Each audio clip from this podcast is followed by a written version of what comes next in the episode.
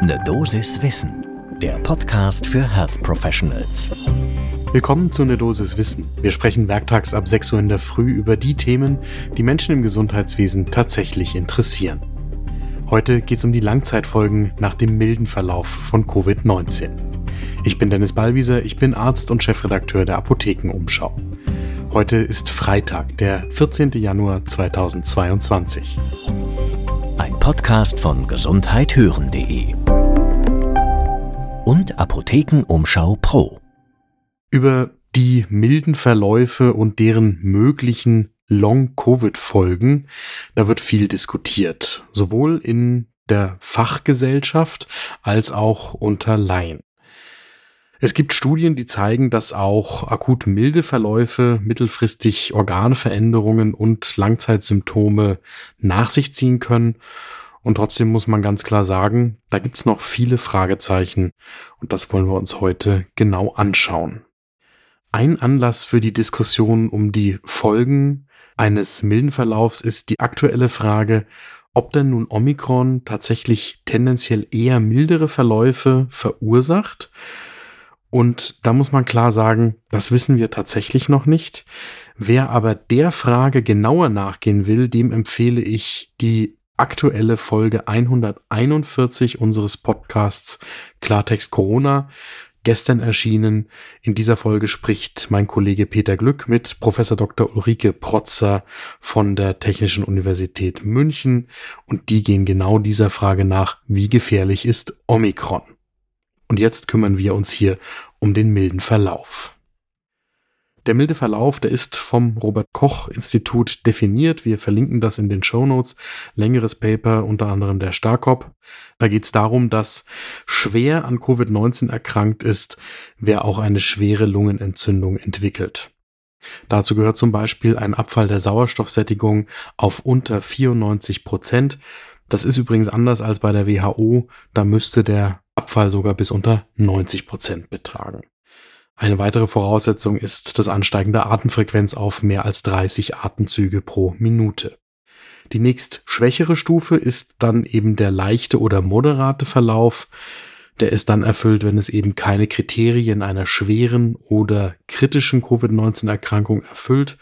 Und dann können die Symptome vielfältig sein. Also Atemwegsstörungen, die aber keine Kriterien einer schweren oder kritischen Erkrankung erfüllen, allgemeine Erkältungssymptome, Geschmacks- oder Geruchsstörungen bis hin zu Diarrhoe und ähnlich unspezifischem. Und dann gibt es mittlerweile Studien, die nach solchen milden Verläufen, nach den Organveränderungen fragen, gesucht haben, die man nachweisen kann gibt es eine interessante Studie aus dem UKE in Hamburg, die Hamburg City Health Study, HCHS, in der 443 vor allem nicht hospitalisierte Menschen im Median zwischen neun und zehn Monaten, also 9,6 Monate nach dem ersten positiven SARS-CoV-2-Test untersucht worden sind und gematcht worden sind hinsichtlich Alter, Geschlecht, Bildungsgrad mit 1328 Kontrollpersonen aus einer bevölkerungsbasierten deutschen Kohorte. Und alle diese Probanden waren ungeimpft. Wir verlinken die Studie in den Show Notes. Untersucht wurde in dieser Hamburger Studie der pulmonale, kardiale, vaskuläre, renale und neurologische Status und dann wurde nach patientenbezogenen Ergebnissen wie der Lebensqualität gefragt. Im Ergebnis gehen wir jetzt ein paar Organe durch. Es zeigt sich ein leicht verringertes Gesamtlungenvolumen und ein erhöhter spezifischer Atemwegswiderstand bei den Patienten, die eine SARS-CoV-2-Infektion durchgemacht haben. Bei der kardialen Untersuchung geringfügig niedrigere Werte bei der links- und rechtsventrikulären Funktion. Bei den kardialen Biomarkern zum Beispiel war das hochsensitive Troponin etwas erhöht im Vergleich zu der Kontrollkohorte, aber es gab keine signifikanten Unterschiede beim kardialen MRT. Bei den Venenthrombosen interessant, sonografisch die nicht komprimierbaren Oberschenkelvenen, die dann auf eine tiefe Venenthrombose hindeuten können, die treten nach einer SARS-CoV-2-Infektion häufiger auf. Und bei der Niere, die GFR ist nach SARS-CoV-2 im Vergleich zur Kontrollkohorte erniedrigt. Und wenn man schließlich die Patienten fragt nach der Lebensqualität, die patientenbezogenen Ergebnisse, die unterschieden sich nicht. Das ist auf der einen Seite eine interessante Studie, weil sie zum Beispiel eine Kontrollgruppe vergleicht. Es ist natürlich in Anführungsstrichen nur eine Querschnittsstudie. Und gleichzeitig stellt sich natürlich die Frage, okay, jetzt wissen wir eine ganze Menge über Parameter an Organen, die verändert sind. Was wir nicht wissen, ist, wie ist denn die klinische Relevanz? Das ist vielleicht auch in dem Stadium, in dem wir uns jetzt gerade befinden, in unserem Wissensstand im zweiten Jahr der Pandemie zu viel verlangt, das schon liefern zu können. Das wird man sicherlich erst im zeitlichen Verlauf einschätzen können. Zum Vergleich, es gab zum Beispiel schon 2020 eine chinesische Studie, die als Langzeitfolgen angibt verringerte Lungenfunktion, die bereits nach einer leichten Covid-19-Erkrankung auffällt, wobei da zum Beispiel in der Studie nur wenige milde Fälle eingeschlossen waren. Auch die Studie verlinken wir in den Show Notes. Und wenn wir jetzt von der Organebene weggehen und eben fragen auf der Symptomebene, was zeigt sich da in unterschiedlichen Studien, dann gibt es Hinweise auf länger anhaltende Beschwerden auch schon nach einem milden Verlauf. Es gibt einen systematischen Review, auch den verlinken wir in den Show Notes, der zeigt, dass die Häufigkeit der anhaltenden Symptome je nach Studie und Definition zwischen 10 und 35 Prozent beträgt. Das am häufigsten beschriebene Symptom ist das unspezifischste aus meiner subjektiven Einschätzung, das ist die Müdigkeit.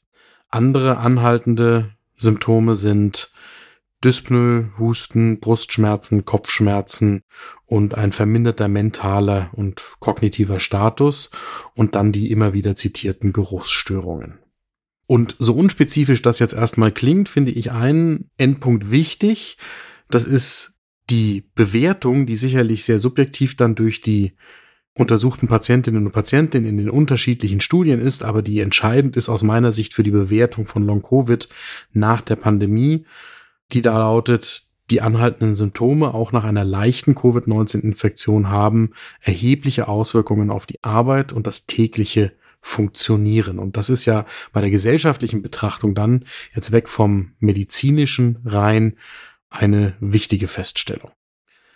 Eine andere einzelne Studie herausgegriffen, spannend im Lancet, mit knapp 1000 Patientinnen und Patienten, die keine oder nur geringe Symptome einer Infektion aufgewiesen haben und dann trotzdem Langzeitsymptome wie zum Beispiel Geruchs- und Geschmacksstörung, Müdigkeit, Kursatmigkeit gezeigt haben, auch vier beziehungsweise sieben Monate noch anhaltende Symptome. Auch die Lancet-Studie verlinken wir in den Show Notes. Und um jetzt wieder etwas Wasser in den Wein zu gießen. Es gibt eine Studie aus Frankreich, die im JAMA Internal Medicine erschienen ist. Auch die verlinken wir natürlich in den Show Notes, die insgesamt die gesamte Bewertung dieses Long-Covid-Komplexes in Frage stellt. Die haben eine Querschnittsanalyse gemacht von mehr als 26.000 erwachsenen Patientinnen und Patienten, die selbst über eine Covid-19-Infektion berichten und die diese selbstberichtete Covid-19-Infektion in Zusammenhang mit anhaltenden körperlichen Symptomen setzen. Und gleichzeitig zeigt sich aber, dass eine im Labor bestätigte Covid-19-Infektion nur mit Riechstörungen assoziiert ist.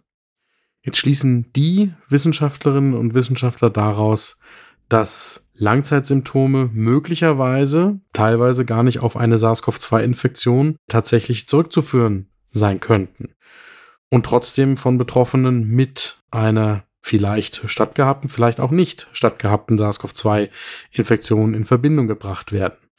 Und deswegen wird nochmal ganz deutlich, dass hier dringend qualifizierte Forschung notwendig ist und eben auch in der Breite medizinisch untersucht werden muss, was sich hinter möglichen Symptomen tatsächlich verifizieren lässt und insbesondere natürlich auch der tatsächliche Infektions- Status nach Möglichkeit eruiert werden muss, um jetzt mal, verlassen wir mal diesen Zwei-Jahres-Fokus der aktuellen Pandemie, langfristig herausfinden zu können, welche Langzeitfolgen denn jetzt tatsächlich mit SARS-CoV-2 zusammenhängen und welche vielleicht nicht.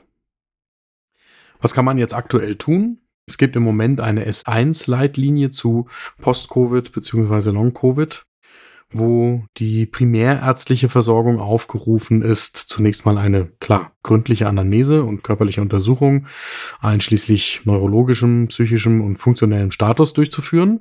Das ist jetzt einerseits eine Binse, andererseits würde ich mal behaupten, in der aktuellen Situation in der primärärztlichen Versorgung nicht zu leisten. Wünschenswert wäre dann, dass, wenn sich dort Furzi ergeben, gezielt nochmal in die Tiefe nachgeschaut wird und das dann in Zusammenhang gestellt wird mit einer Basisdiagnostik im Labor, soweit die S1-Leitlinie. Und gleichzeitig muss man sich, glaube ich, bewusst sein, dass das im Moment ein Wunschzustand ist, der aber in der Realität zumindest akut nicht abgebildet werden kann was aber zumindest teilweise auch jetzt in der Akutsituation geleistet werden kann. Das ist möglicherweise, dass wenn im Moment ein anhaltender schlechter Allgemeinzustand auffällt, eine signifikante Gewichtsabnahme oder nicht gleich erklärbare neurologische Defizite, eine neue Schmerzsymptomatik, für die es keinen Fokus gibt, oder allgemein eine Verschlechterung des Allgemeinzustandes der Patientin oder des Patienten, dass man zumindest versucht, die Person in eine der jetzt entstehenden oder schon in Betrieb befindlichen Long-Covid, Post-Covid Ambulanzen zu überweisen. Dort, wo das einerseits von der Ambulanz geleistet werden kann und andererseits auch für die Patientinnen und Patienten realistisch durchführbar ist. So, und das ist in der Gesamtbetrachtung jetzt natürlich ein Zwischenfazit. Das heißt, es gibt verschiedene Studien, die tatsächlich Hinweise darauf geben, dass es lang anhaltende, von den Patientinnen und Patienten wahrgenommene Einschränkungen des Funktionierens, wie es an einer Stelle hieß, gibt. Und gleichzeitig gibt es Fragezeichen, was denn nun tatsächlich auf SARS-CoV-2 zurückzuführen ist und was vielleicht anders erklärt werden muss. Es gibt aber auch eben Hinweise auf tatsächliche Organeinschränkungen nach einer auch milden SARS-CoV-2 Covid-19-Erkrankung. Und das wird auf jeden Fall spannend bleiben, wenn hier neue Daten dazukommen. Wir bleiben an dem Thema dran. Es untermauert allerdings das, was jetzt auch ganz plakativ im Moment in der gesellschaftlichen Lage eine Rolle spielt. Nur weil man wenig Symptome oder gar keine Symptome hat oder nur einen sogenannten milden Verlauf, macht das nicht frei von Sorge, was denn nach einer solchen Infektion möglicherweise ist und unterstreicht noch einmal die Wichtigkeit der Impfungen inklusive des Boosterns. Und zum Abschluss am Freitagmorgen noch eine Nachricht vom Donnerstagabend. Gestern kurz vor 10 Uhr kam die Nachricht, der Bundestag hat den Weg für die zwischen Bund und Ländern verabredeten neuen Quarantäneregeln in der Corona-Pandemie freigemacht. Das heißt, die Verordnung, die der Bundestag am Donnerstagabend jetzt gebilligt hat, schafft unter anderem den rechtlichen Rahmen dafür, dass sich dreifach geimpfte Kontaktpersonen von Corona-Infizierten nicht mehr isolieren müssen. Und es werden kürzere Quarantänezeiten ermöglicht. Das soll bei den stark gestiegenen und schon weiter steigenden Infektionszahlen den Zusammenbruch der kritischen Infrastruktur verhindern. Ob das wirklich das passende Mittel ist, auf die dauerhafte Krisensituation zu reagieren, da kann man ein großes Fragezeichen dran machen aus meiner Sicht. Noch tritt das auch nicht in Kraft. Da muss heute am Freitag noch der Bundesrat zustimmen und dann müssen es die einzelnen Bundesländer noch umsetzen. Wir werden auch das weiter kritisch begleiten und hierbei eine Dosis Wissen darüber informieren. Hat Ihnen diese Folge eine Dosis Wissen gefallen? Interessieren Sie andere Themen? Dann schreiben Sie uns doch eine E-Mail an eine Dosis Wissen at apotheken-umschau.de. Und wenn Sie diesen Podcast gerne hören, dann folgen Sie und erzählen Sie einer Kollegin oder einem Kollegen davon. Vielen Dank. Ein Podcast von gesundheithören.de und Apothekenumschau Pro.